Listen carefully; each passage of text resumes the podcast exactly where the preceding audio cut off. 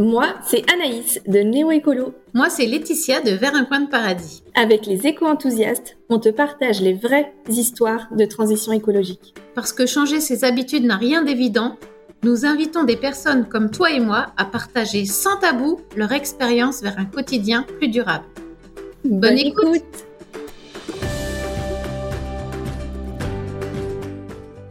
Bonjour, c'est Laetitia. Avec Anaïs, nous avons eu l'idée de te partager une vision, une expérience personnelle avec nos regards d'actrice du changement. Dans cet épisode, Anaïs va nous parler de freins à la transition écologique.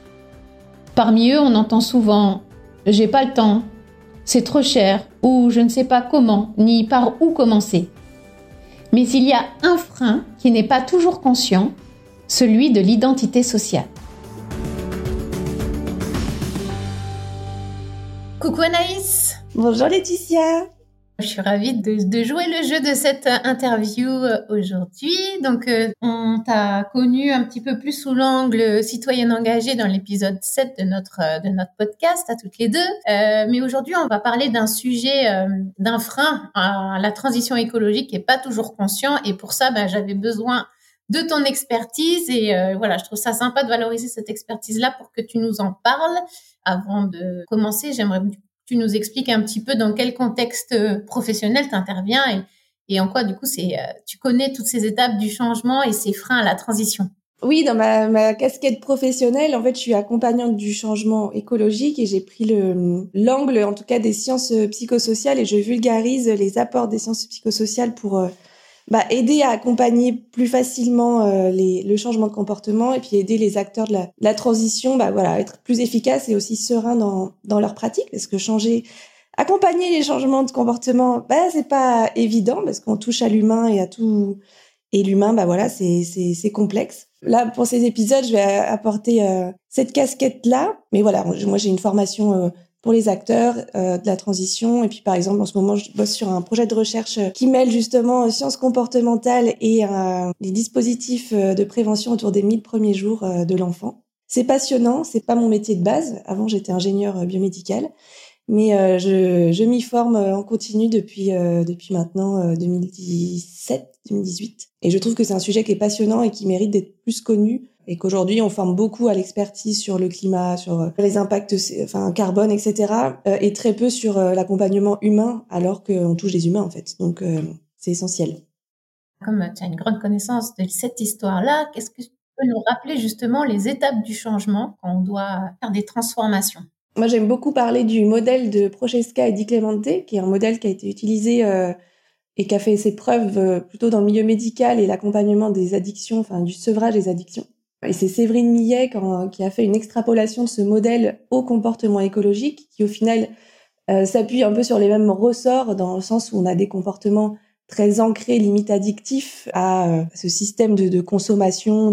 Et du coup, il y a beaucoup de ressorts psychologiques qui sont identiques. Et du coup, elle l'a extrapolé au comportement écologique. Et déjà, ce qu'il faut comprendre dans les étapes du changement, c'est qu'il n'y a pas une première étape, je ne suis pas au courant et je n'agis pas, et une deuxième étape, bah, c'est bon, je sais et j'agis. Il y a vraiment euh, toute une nuance entre les deux et du coup plusieurs étapes qui sont assez peu connues. Et du coup, ce modèle, il montre qu'il y a six étapes entre le moment où je ne suis pas concernée par le sujet et le moment où j'ai transformé euh, en une nouvelle habitude. Donc, il y a la première étape qui s'appelle l'étape de précontemplation qu'on peut euh, raccourcir en l'étape de, en tout cas sur le, les, comportements autour du, réchauffement climatique, etc. c'est, on va dire c'est le déni. Soit la personne ne se sent pas concernée par le sujet, tout simplement parce qu'elle n'a pas eu l'info, ça ce qui est de, moins en moins vrai aujourd'hui, soit euh, bah, parce qu'elle fait pas le lien euh, entre son comportement et, le problème, ou alors euh, parce que justement elle fait le lien, mais c'est trop compliqué de d'y faire face. Elle rentre dans une sorte de déni qui a juste pour vocation à, protéger la personne. Donc ça, c'est la première étape qu'on connaît plutôt tous bien, qui, est plutôt la plus intuitive. Et ensuite seulement vient l'étape qu'on appelle de contemplation. Euh, c'est une fois que la personne elle va se sentir concernée euh, par le problème et elle a suffisamment le courage de faire face à ça et de se dire bah oui en fait là j'ai envie de faire quelque chose. Sauf qu'elle va quand même regarder euh, le changement encore de très loin. On est plus dans la, dans la phase de contemplation sur la, la phase des bonnes intentions. Et c'est très reconnaissable avec le, le verbatim oui, oui, euh, il faut réduire ses déchets, c'est hyper important, mais moi, c'est compliqué parce que, etc. Il y a souvent ce oui, mais. Pense qu'on peut dire les personnes qui sont dans cette phase-là. Je, je, décris juste les phases parce que je peux vite partir dans les leviers pour euh, justement accompagner chaque phase. Mais ce qu'il faut retenir, c'est que pour chaque phase, il y a des leviers euh, spécifiques pour accompagner. Donc en tout cas, la contemplation, on le reconnaît par le oui mais, donc c'est vraiment tous les freins intérieurs qui émergent en fait et qui font face. C'est assez difficile à vivre parce que c'est, on vit la dissonance euh, en permanence. C'est le oui j'ai envie et en même temps je dois tout changer chez moi, euh, dans mes habitudes, ou euh, on regarde les comportements passés et que, enfin voilà, c'est assez difficile à vivre. Donc ça demande quand même beaucoup d'écoute et d'empathie à ces moments-là et ça c'est encore peu fait aujourd'hui. Et ensuite seulement il y a l'étape de préparation où là la personne elle se dit bah ok j'ai envie et maintenant, comment je m'y prends? Euh, Celle-là, elle est un peu plus accompagnée en mode tuto sur les sur les blogs, les, ateliers euh, pour euh, faire ensemble, etc. Les, les do it yourself et autres, les ateliers de groupe. Donc là, la personne, ses freins, c'est autour vraiment du comment je m'y prends, et aussi elle a besoin de, comprendre euh, le pourquoi du comment. C'est euh, là, elle arrive dans une phase où elle est pas loin de se lancer, donc elle a besoin d'être rassurée sur je me lance pas pour rien et c'est vraiment un truc qui est important. Donc c'est souvent des personnes qui vont poser énormément de questions du pourquoi, du comment euh, on en est là, etc. Et donc là, c'est vraiment le moment d'abreuver, euh, d'abreuver d'informations. Et seulement après vient l'étape de passage à l'action. Donc là, la personne, elle se sent prête à se lancer toute seule. Donc l'étape de l'action, c'est vraiment, euh, c'est pas le moment où on vient faire. je, prends l'exemple de la lessive en groupe. Ça, on est vraiment dans l'étape de préparation. L'étape de passage à l'action, elle est réussie si la personne arrive à mener une action toute seule. Et c'est là où vient euh, le fameux sujet qu'on va parler aujourd'hui, le côté euh, identitaire, parce que euh, dans la phase du passage à l'action, c'est là où le comportement devient visible aux yeux de son entourage. Quand je citais l'exemple dans, dans l'épisode 7, bah, c'est la première fois où je suis rentrée dans, dans un magasin vrac et bio et que je revenais avec mes courses en vrac. Donc ça se voit en fait. C'est vraiment à ce moment-là. Donc c'est une phase aussi qui est assez vulnérable. parce que ça demande de la confiance en soi, d'assumer ses convictions, ses idées, et là, il peut y avoir beaucoup de retours en arrière à ce moment-là, parce que déjà, la personne se confronte à la réalité euh, du terrain, c'est euh, les obstacles, les freins, si je pense à, la mobilité douce, à prendre le train, etc. Bah là, ce passage à l'action où, euh, bah en fait, il y a un retard, et puis en fait, je suis pas arrivée à l'heure, ou je suis arrivée transpirante, etc. Enfin là, c'est vraiment le passage où on teste dans la dans la réalité. Et ensuite, c'est pas terminé en fait. Là, c'est pas gagné en fait à ce moment-là, parce qu'il peut y avoir beaucoup de retours en arrière. Il y a ensuite une phase essentielle à accompagner qui est la phase de maintien du comportement. C'est une phase où la personne du coup va répéter le, comportement pendant euh, peut-être bien six mois avant que ça devienne une nouvelle habitude et que ça soit ancré euh, dans son identité et, que la personne se pose plus de questions. C'est vu que c'est une nouvelle habitude, il n'y a plus de questions en fait. C'est je fais comme ça. Alors qu'avant il y a encore euh, des doutes, des, possibles retours en arrière. Ce qui est conseillé dans la phase de maintien, c'est justement de, de, se mettre dans sa bulle, de, de s'entourer euh, euh, de personnes qui font la même chose et puis de limiter les tentations. Et quand on parle de, par exemple pour le zéro déchet ou ses courses, bah, c'est d'éviter de retourner dans des hypermarchés euh, pour pas être tenté euh, d'acheter euh, pas emballé et du coup de, de, se concentrer pendant un temps sur les marchés, les, les magasins spécialisés, etc. C'est des étapes qui sont appliquées pour le sevrage du tabac typiquement la phase de maintien, c'est euh, bah, on enlève tout ce qui peut rappeler euh, à, la cigarette pour ne pas être à nouveau tenté. Donc c'est vraiment sur, euh, il y a vraiment ces parallèles là dans les dans ce modèle. Aujourd'hui, bah, on a on avait envie avec Laetitia de de vous parler un peu plus de de, ce, de cette question identitaire en fait qui je trouve est, est assez importante. Voilà. Et justement, ben parmi les freins donc que j'ai cités en intro, il y en a plein qui sont assez évidents, mais par contre, celui de l'identité sociale, elle est pas forcément, elle vient pas forcément à l'esprit tout de suite quand on demande pourquoi c'est difficile de faire la transition, etc. Et pourtant, ce frein-là existe vraiment. Euh, déjà, est-ce que tu peux euh, en dire un petit peu plus sur ce que c'est que ce frein de l'identité sociale et où est-ce que ça intervient, à quelle étape euh, de ce changement? Bah oui, ce frein, il va peut-être intervenir sur le, les retours qu'on peut avoir des personnes. Euh, dans ma famille, euh, enfin, je suis un peu un ovni. Euh, mon conjoint euh, ne, ne, change pas. C'est toutes les difficultés d'embarquer l'entourage. Mais quand on est déjà à ce moment-là, on a déjà fait finalement le changement. C'est déjà un peu intégré dans notre identité, puis on est en conflit avec bah, les autres qui changent pas. donc là, on va dire qu'on est plutôt dans le maintien, voire la nouvelle habitude. Mais avant que ça devienne un peu conscient, ce frein-là, il arrive, il peut arriver assez tôt, mais il devient plus exacerbé en la phase de l'action justement dans, dans, le moment où on se met un peu à nu enfin on se, on se met au jour euh, on montre qu'on a fait un nouveau comportement aux yeux justement de son groupe social le frein d'identité c'est juste notre biais de conformité, enfin le, le d'appartenir à notre groupe et de faire comme notre groupe social. Et euh, la première fois où, bah, par exemple, le comportement c'est manger euh, manger moins de viande, d'aller au restaurant et que tout le monde prend un burger au bœuf et que là c'est d'assumer de, de, de prendre son un burger végé. Il faut avoir finalement une, une confiance en soi qui est, solide pour se dire bah je prends mon, mon burger végé même si euh, tout le monde à table prend euh, un burger euh, bœuf et que je vais peut-être avoir des remarques ah bon tu manges végé maintenant? Ce genre de choses. Donc c'est à ce moment-là en fait que que ça se joue et, et on oublie énormément de de bah ouais de travailler finalement sur la confiance en soi pour assumer ses, ses convictions. Quand on a préparé cette émission, cet épisode, eh bien euh, tu, m'as raconté bah, toi ta propre histoire, comment ça s'est passé pour toi et je trouve ça, je trouvais ça vraiment euh, une belle illustration. Donc euh, si tu veux peut-être nous partager comment comment ça s'est passé toi, ton exemple vis-à-vis de ta propre famille et comment tu as fait pour éviter justement ces jugements de tes proches? Ouais, moi j'ai vraiment analysé ça après coup une fois que je me suis formée sur les dans les sciences humaines parce que je l'ai fait tout ça de manière complètement inconsciente et, du coup je, vais le partager comme solution possible. C'est, des choses qui sont recommandées. Après, je pense qu'il y a plein de, voies possibles. Mon groupe social était très loin d'être dans l'action écologique.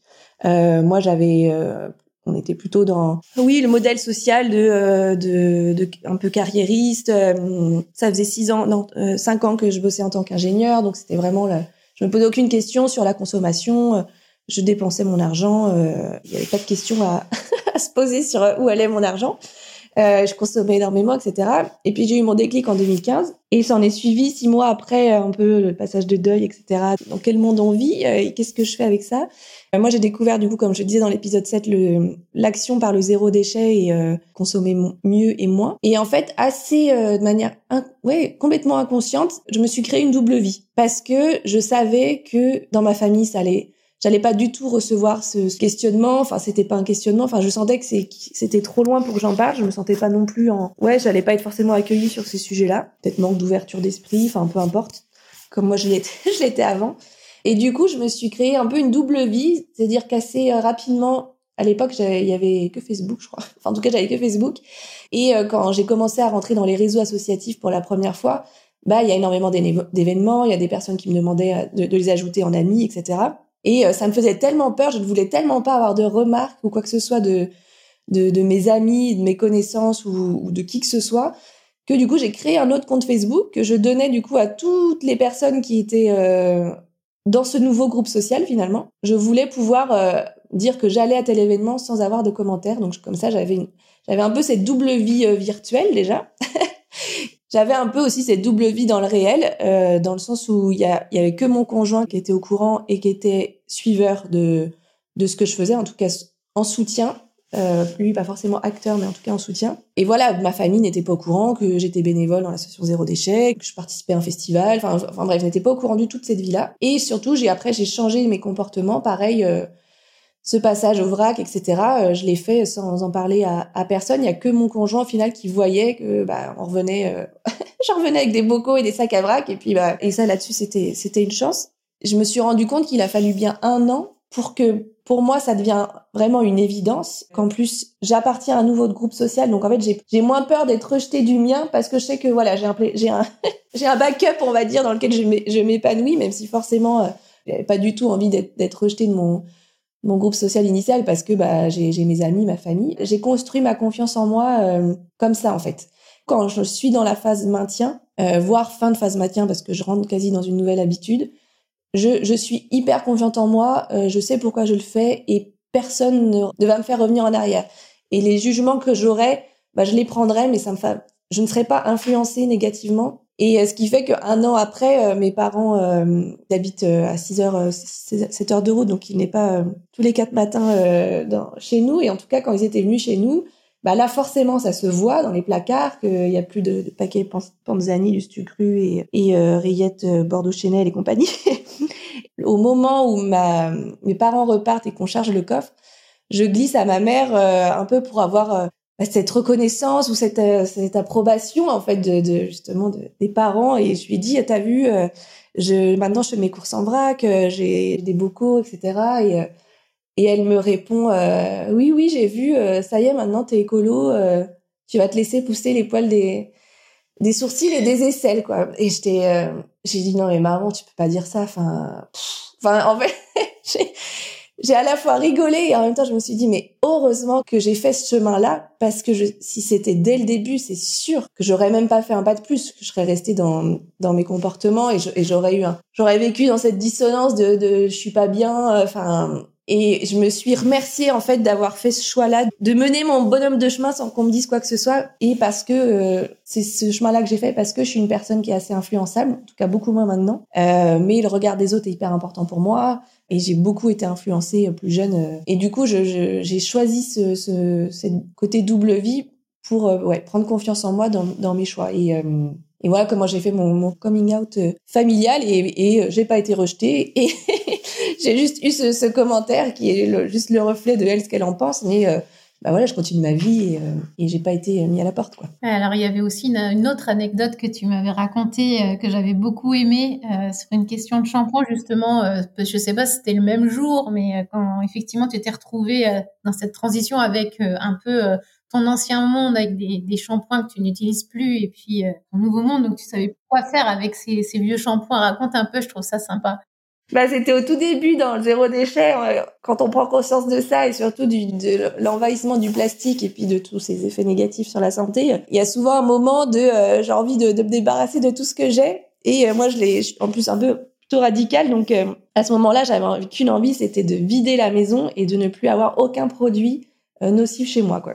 Moi, j'étais une très grande consommatrice, notamment en produits cosmétiques. Aussi assez influencée par ma sœur à l'époque, qui, euh, et je pense qu'il être encore un peu là-dedans. Et euh, c'était un plaisir pour moi d'avoir tous ces produits, le masque pour les cheveux, enfin les points de sèche. Enfin, j'avais un, un, produit pour chaque euh, pour chaque problème. J'avais même mon un shampoing à, à paillettes L'Oréal professionnel euh, pour cheveux blonds. Enfin, c'est vraiment pour vous montrer que ce que je consommais à l'époque et j'ai des amis qui rigolent encore en me disant mais oui t'avais un shampoing à paillettes. Et je me dis mais pourquoi j'avais pris un shampoing à paillettes? Ça ne me venait pas à l'idée que les paillettes juste partaient dans la flotte quoi ne servaient à rien. Et, pourtant euh, voilà je suis ingénieur mais ça ne percutait pas. Et euh, ce jour-là en fait je vide mes placards et euh, et Bea Johnson qui à l'époque faisait beaucoup de conférences sur zéro déchet disait bah de toute façon euh, plutôt que de jeter donner parce qu'il y a des personnes qui de toute façon n'en sont pas encore là dans le chemin. Donc plutôt que ça va à la poubelle et que ces personnes aillent acheter ces produits d'elles-mêmes, autant leur donner.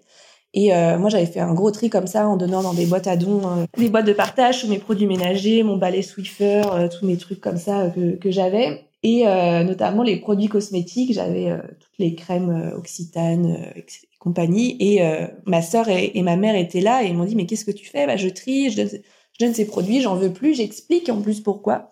Et en fait, bah, je leur ai dit, bah, si vous les voulez, vous les prenez, sinon je les, je les donne à, à d'autres. Et elles ont pris quoi. Euh, mais euh, c'était, je pense qu'il y avait quand même du euh, assez bizarre, mais en même temps c'est le produit que j'utilise, donc autant que je le que je prenne la crème teintée bébé crème bidule.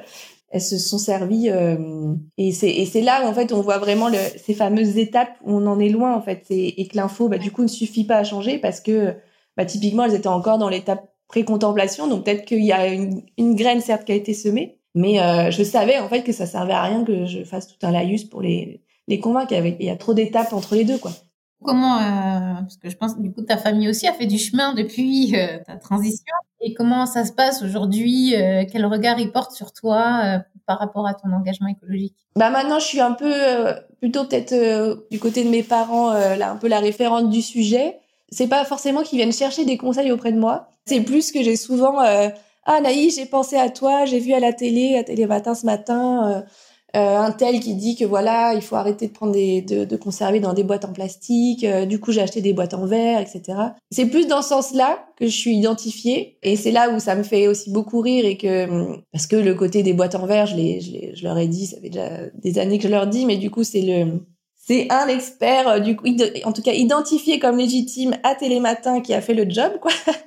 Et c'est pour ça que je, dis souvent à, à, ceux que je forme que de toute façon, bah, vous êtes nul n'est prophète dans son pays, en gros, c'est cette expression-là où vous aurez beau dire les choses dans votre famille, vous n'allez pas être entendu comme expert et légitime sur le sujet parce que, ouais, voilà, il y a trop de, de, liens au sein de la famille. Parfois, il faut, il faut lâcher.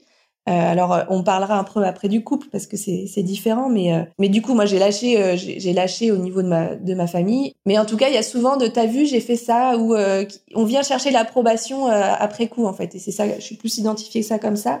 Et après, vu que j'ai changé aussi de job, donc à nouveau, là j'ai fait le la même courbe du changement, mais là pour changement plutôt identité professionnelle, j'ai fait exactement la même chose et ça m'a plutôt bien réussi. Et ma famille est, est, fière de est fière de ce que je fais maintenant. C'est-à-dire que tu as fait la même chose, tu l'as caché à ta famille, c'est ça que ah, tu veux dire? complètement. Ouais, ouais. C'est fou, hein. Enfin, je sais que voilà, c'est c'est vraiment là pour le coup personnel et euh, autant bah il y a des personnes qui vont justement en parler dans leur famille parce qu'ils savent que peut-être qu'il y aura l'écoute, le soutien, la compréhension. Et moi, euh, peut-être que je l'aurais je l'aurais eu, mais mais en fait je, je, je me savais tellement influençable que j'avais besoin de faire les choses par moi-même et de prendre des décisions par moi-même. Et du coup j'ai fait la même chose, ouais. Euh, j'ai annoncé à, à, ma sœur ma rupture conventionnelle euh, que j'ai eu pris ma rupture conventionnelle le, lendemain quoi et euh, forcément ça crée des bah, des incompréhensions de, de pourquoi euh, tu m'en as pas parlé euh, et, et, en même temps je ne voulais pas avoir de, de conseils ou de peurs projetées je voulais me protéger de, de conseils que j'avais pas demandé ou des peurs projetées des et c'est un peu c'est un peu ça l'avantage de, de le faire en en douce entre guillemets. euh, après, j'ai été chercher des soutiens euh, ailleurs et j'avais le soutien de mon de mon conjoint notamment qui me qui me suffisait pour euh, pour changer de de vie professionnelle parce que pour le coup, il était très impliqué. Oui, donc j'ai fait la même chose et ça m'a plutôt bien réussi. Est-ce qu'au niveau de ta sphère amicale, c'était différent ou euh, tu as rencontré les mêmes les, les, mêmes réactions ou? Je dirais que c'est différent parce que bah on déjà on, on, se voit moins en tout cas quand on se voit, c'est plus on voit moins les comportements mais mais au début, je me souviens qu'on était un peu minoritaire. On, on était deux couples, mais on savait pas l'un et l'autre qu'on était engagés. et du coup, c'est qu'une fois qu'on a commencé à en parler, qu'on s'est retrouvé bah, de nouveaux points communs en fait, parce que personne n'osait trop se montrer. En fait, au début, c'est ça, ces personnes n'osent trop affirmer euh, si on se sent en minorité. Et vu qu'après, on s'est senti un peu plus en force, là, on, on pouvait en parler un peu plus euh, ouvertement et aussi avec beaucoup d'humour, sans, sans imposer quoi que ce soit en fait. Et c'est plus d'amener les discussions et euh, d'essayer de, de, parler de manière constructive et, et c'est plus comme ça que ça s'est ça s'est fait et c'est sûr que le fait d'être à deux couples juste de pas être tout seul déjà c'est plus bah c'est c'est plus simple et ça et, et en fait c'est toujours d'amener les choses de manière euh, constructive ou, et de parler en, en en parlant de soi, de pourquoi je fais les choses, pourquoi parce que je me sens comme ci, parce que ça m'affecte de telle manière, c'est ça ma réflexion plutôt que d'imposer euh, en face, c'est beaucoup plus compréhensible et surtout on ressent pas euh, une injonction à changer et du coup ça permet vraiment les discussions. Donc là, au niveau amical, euh, ça s'était bien passé. Après, j'ai fait mon coming out sur mon réseau professionnel, enfin mon réseau Facebook, pardon, initial, et je me souviens encore à cliquer, enfin, parce que du coup, ça faisait un an que j'étais pas retournée, en fait, que aussi j'avais, j'avais fait, ça m'a permis aussi de faire beaucoup de tri. Avec les 500 amis, il y avait, il y avait plus grand monde. Enfin voilà, c'était un peu du, du virtuel, mais je me souviens avoir fait je sais plus, peut-être un pote ou partager un truc ou alors dire que, enfin, j'avais lancé mon blog à l'époque, donc euh, je, voulais en, communiquer dessus et je m'en étais fait tout un pataquès et en fait, euh, j'ai eu du soutien. Je pense ceux qui ne soutenaient pas, bah, ils ont simplement rien dit. Et du coup, il y a aussi euh, peut-être de, de dédramatiser sur le fait qu'on on va pas recevoir des pierres en fait sur, sur, en tout cas pour le cercle un peu éloigné pense c'est important de, de, prendre ses précautions, de faire les choses bien sur le cercle plus proche parce que bah, il y a plus de liens, il y a plus d'impact. Mais euh, pour le cercle un peu plus éloigné, au final, euh, soit il se passe pas grand chose, soit il y a du soutien. Enfin voilà. Et ça a été pareil pour le, le changement pro quand j'ai fait mon mon annonce sur LinkedIn. Au final, euh, c'est du soutien. bravo pour le, le, courage de changer. Enfin donc je pense qu'il y a il y a un moment de façon où on se sent prêt à, à, y aller et quand par exemple j'accompagne dans des dans mes formations certains dans ce n'en sont pas encore prêts, n'osent pas euh, bah, dire qu'ils ils sont ils ont tel engagement dans leur vie pro parce que bah, ils sont entourés de tous leurs potes euh, qu'on fait école de commerce et compagnie qui sont encore très dans le dans le business euh, à fond et qui sentent que enfin il y a encore une, une difficulté. Et là j'ai plus envie de dire bah c'est faut pas forcer quoi. À un moment donné il y a suffisamment la confiance pour le pour le dire quoi. Et je pense aussi que ça se passe bien. Quand justement on est suffisamment confiant pour le dire on peut-être que ça se ressent et du coup que les critiques ne vont pas venir parce que en fait bah on sait que la critique n'affectera pas en fait. Il y a peut-être aussi ce côté là de au niveau confiance en soi qui me vient. Ma prochaine question c'est en gros euh, si c'était à refaire, est-ce que tu t'y prendrais pareil maintenant que tu as ce recul et que tu as, voilà, tu sais comment ça s'est passé Est-ce que tu ferais différemment ou pas? Je pense que je ferais exactement pareil parce que je l'ai fait de manière euh, instinctive. Enfin, c'est ce qu'il me fallait. Je sais que je pourrais pas me changer à l'époque sur euh, la confiance en moi que j'avais. Enfin, le... certes, maintenant, si j'avais un nouveau changement à faire euh, aussi important, peut-être que j'en parlerais plus facilement autour de moi parce que de base, maintenant, je peut-être aussi parce que j'ai mûri. Enfin, je suis plus, j'ai pris en âge. C'est peut-être aussi la maturité en fait de simplement se dire mais moi je, je fais ce que ce que j'ai envie peu importe ce qu'on ce qu'on me dit. Et, et à l'époque j'avais 26 26 ans 20 oui 26 27 ans et j'étais encore euh, j'avais pas encore cette assise là euh, cette assise là j'ai mené deux changements qui sont importants. Donc certes j'ai beaucoup plus confiance en moi maintenant dans mes choix. Donc peut-être que maintenant je ferai les choses différemment. Mais en tout cas, à l'époque, euh, je referais exactement la même chose. Et alors, bah, du coup, on arrive un petit peu à la fin de cet épisode. J'aimerais que tu puisses bah, partager tes, tes, conseils finalement pour les personnes qui nous écoutent et qui ont justement cette même peur du jugement des autres. Comment faire pour les aider? Quels sont tes meilleurs conseils pour eux? J'ai plutôt parlé à ces, oui, à ces personnes-là qui, qui peuvent euh, manquer, comme moi, à l'époque, de, de confiance pour assumer leur, euh, leurs convictions, parce que je pense qu'il y a aussi des personnes qui, comme je disais, bah moi je m'en fiche de ce que, ce que que pensent les autres, je fais et puis euh, et puis voilà. Euh, donc ça, bah, pas vraiment de conseils à leur donner parce que du coup, euh, allez-y, foncez.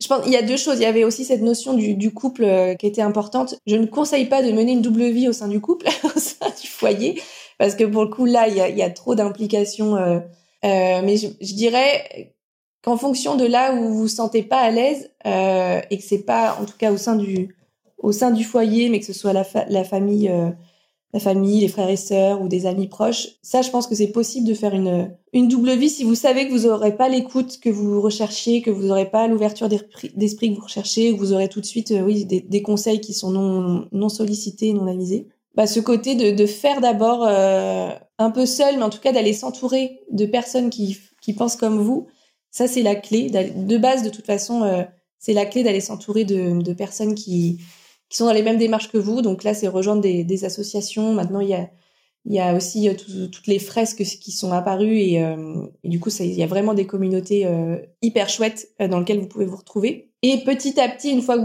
vous, êtes suffisamment en confiance dans, vos choix, dans vos comportements, bah d'en parler petit à petit. Et au sein du couple, c'était quand même une chance, moi, d'avoir ce Adrien qui soit pas dans le dans le conflit, dans le refus, je, ouais, là, je conseille pas d'être dans, dans la double vie, de rester, d'en dire, bah voilà ce que je fais, euh, sans que ça t'implique. En tout cas, pour le, au début, euh, on peut agir euh, déjà à son, à son échelle, même au sein du couple, sans que ça, que ça implique et d'expliquer, euh, bah voilà où j'en suis dans mon cheminement, qui un peu sur la, la, les bases de la communication non violente finalement. je, je parle des faits, voilà ce que je ressens par rapport à, à, à ces faits-là euh, j'ai besoin de, de, mener ça. Euh, je t'en parle parce que bah voilà, on vit à deux et, que c'est important pour moi que qu'on évolue, en tout cas que tu sois au courant euh, de, de cette évolution. Je te demande pas de changer, je te demande de voilà, je te, je te préviens juste que moi je vais je vais je vais essayer tel truc, je vais je vais faire ci, je vais faire ça. Et de toute façon, à partir du moment où la personne ne reçoit pas l'information comme une injonction à changer,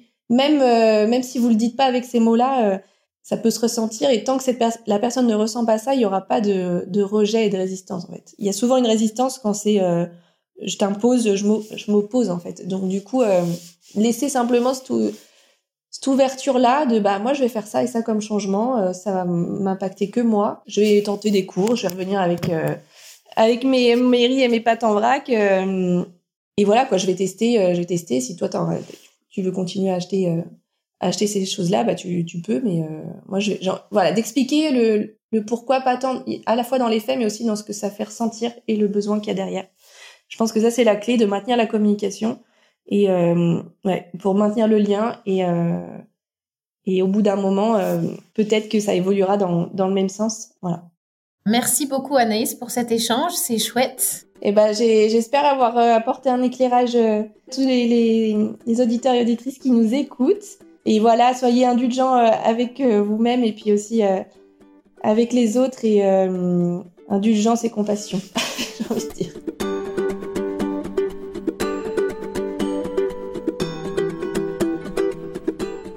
Pour conclure cet épisode, je t'invite à regarder à quel endroit est-ce que tu te conformes à la majorité alors que tu penses l'inverse? Est-ce au niveau de la consommation de viande?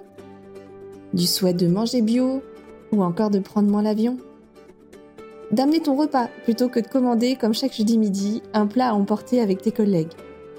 Ou même de changer de métier alors que tous tes amis font le même. D'acheter des vêtements d'occasion. Voire d'offrir de l'occasion de pas oser dire à ta nounou de ne pas utiliser de lingette pour ton bébé. Parce que bon, bah, tout le monde le fait. Rappelle-toi, si tu en es au début et que tu hésites à te lancer, commence par le faire à l'abri des regards. Teste, expérimente, échoue, et puis recommence.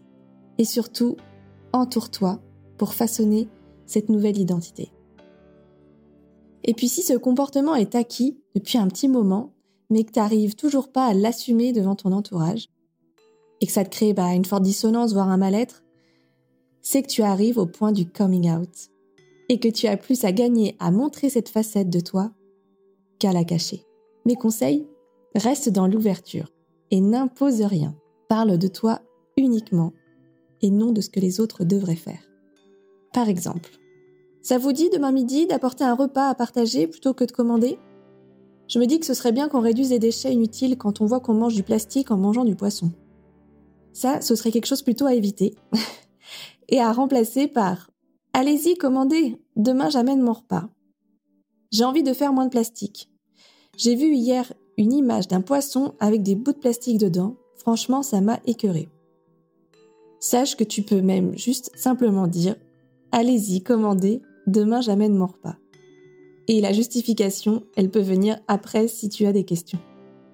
En tout cas, au fil de la discussion, si tu sens de l'intérêt, fais émerger une question ouverte, du type Qu'est-ce qu'on pourrait faire à notre portée, à votre avis? C'est une question ouverte qui n'impose rien. Alors voilà, sur quel comportement as-tu envie de te révéler? Je te laisse y réfléchir pendant la prochaine immersion sonore.